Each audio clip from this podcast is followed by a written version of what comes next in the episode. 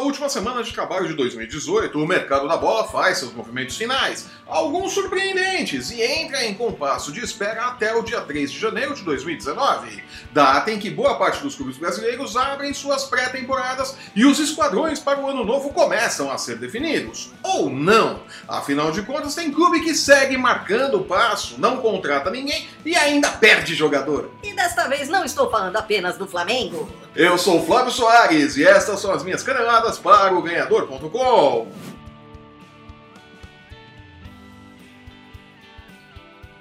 O ano praticamente acabou para o futebol brasileiro e o mercado da bola guardou algumas surpresas inesperadas para a torcida do Grêmio, que se despede do goleiro Marcelo Groi.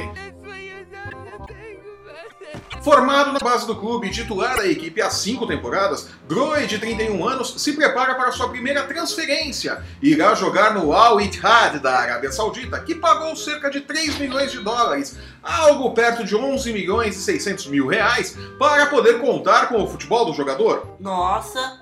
Considerado um bom negócio para todos os envolvidos, o acerto foi rápido e Groy deverá assinar um novo contrato ainda nesta sexta-feira. Beautiful initial here, and here, and here. Com isso, o Imortal irá às compras mais uma vez, e o alvo é o goleiro Everson, do Ceará, time comandado por Isca, o técnico que... E num mundo muito doido! O louco tio. Formado na base do São Paulo, Everson chegou ao Ceará em 2015 e, pela Série A, atuou em 65 jogos e marcou um gol em cobrança de falta contra o Corinthians no Brasileirão de 2018. A primeira proposta oferecida pelo Grêmio, entretanto, foi recusada. Com uma multa rescisória na casa dos 6 milhões de reais, o Ceará espera que o clube gaúcho coloque mais dinheiro em cima da mesa para dar seguimento às conversas. Vamos ficar de olho na movimentação deste negócio e como ficará o Grêmio sem a liderança de Groi em sua defesa em 2019.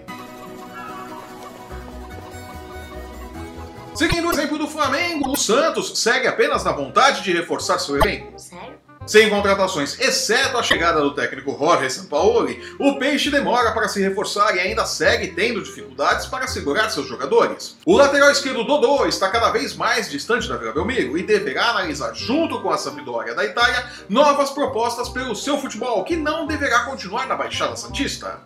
So long, farewell, A diretoria diz que tentará atender todos os pedidos de São Paulo, incluindo aí uma eventual tentativa de contratar o chileninho, digo, chileno Valdívia, que está no Colo-Colo e fez boas partidas pela seleção do Chile quando esta era comandada por São Paulo. Os zagueiros Rodrigo Caio e Walsi, ambos do São Paulo, foram pedidos pelo treinador como reforços para a nova temporada.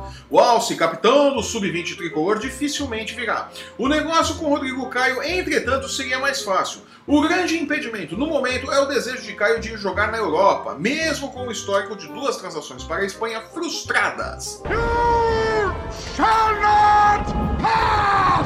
O São Paulo tem interesse na contratação do lateral santista Victor Ferraz, jogador com o qual São Paulo espera contar em 2019. Mas pelo visto não vai contar não, viu, professor? O presidente do Santos, José Carlos Pérez, disse na última terça-feira que Ferraz não está à venda, mas admitiu na quinta-feira que o lateral pode deixar o clube em troca de salários melhores. Ou seja, nada garantido no Santos. Show me. De repente, pode haver negócio numa troca entre Rodrigo Caio e Victor Ferraz, que não seria o melhor dos mundos para São Paulo, mas ainda assim seria a chegada de um reforço. Coisa que o Santos não fez até agora, e com o executivo de futebol Renato passando férias na Espanha, demonstra não ter pressa em fazer. É, o Santos já vendo atrás de novo, né? O louco tio. Vamos ver se a base vai salvar outra vez, né? Enquanto isso, Gabigol foi visto conversando com o vice de futebol do Flamengo, Marcos Braz, em um shopping no Rio de Janeiro.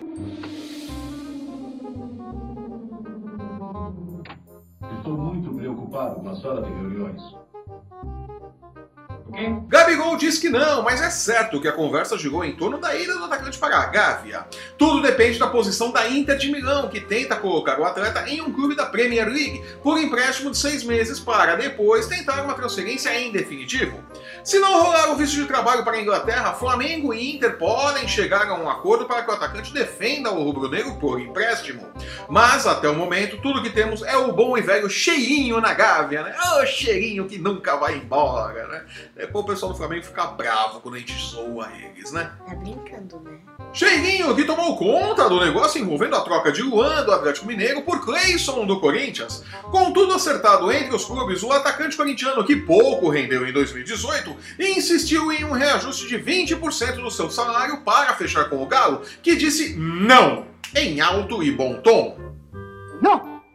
Como a troca não rolou, o Timão segue com o mico na mão, porque o Atlético Mineiro pediu dinheiro por Luan. E como o dinheiro é um artigo em falta no Parque São Jorge, Luan e Cleison devem seguir onde estão, o que é ruim para todos os envolvidos, jogadores e clubes.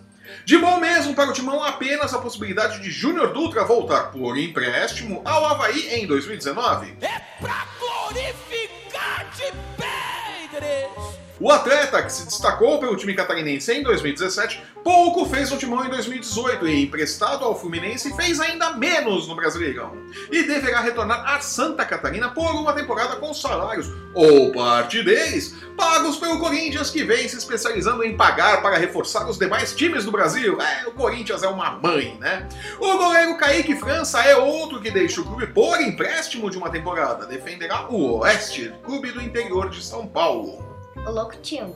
E colocando o pernil de ano novo para marinar por muitas horas, vou ficando por aqui. É, vai demorar para assar aquele bicho. Eu sou o Flávio Soares e estas foram as minhas caneladas para o Ganhador.com. Acabou. Se você está assistindo esse programa pelo YouTube, aproveite, assine o nosso canal e veja nossos programas sobre NFL, UFC, basquete, MMA e os odds das casas de apostas para as chances de Flamengo e Santos contratarem algum reforço antes do início dos estaduais. É, tá difícil.